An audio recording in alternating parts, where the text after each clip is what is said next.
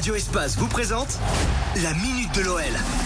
Salut Baptiste Salut Lionel, salut à tous. Place à l'Olympico, l'OL se déplace sur la pelouse de Marseille dimanche soir en clôture de la 27e journée de Ligue 1. Cette affiche est toujours un choc, même si cette année l'OM traverse une crise importante, que ce soit du côté des résultats ou même encore du côté des relations entre les supporters et la direction.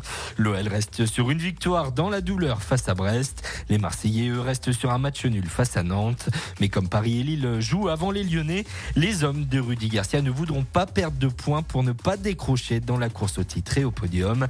Coup d'envoi du match à 21h.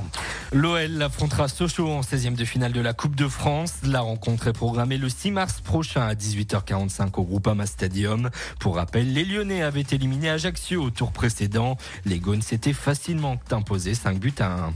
On termine par le tweet de la semaine. On l'évoquait un peu plus tôt. L'OM traverse une crise importante.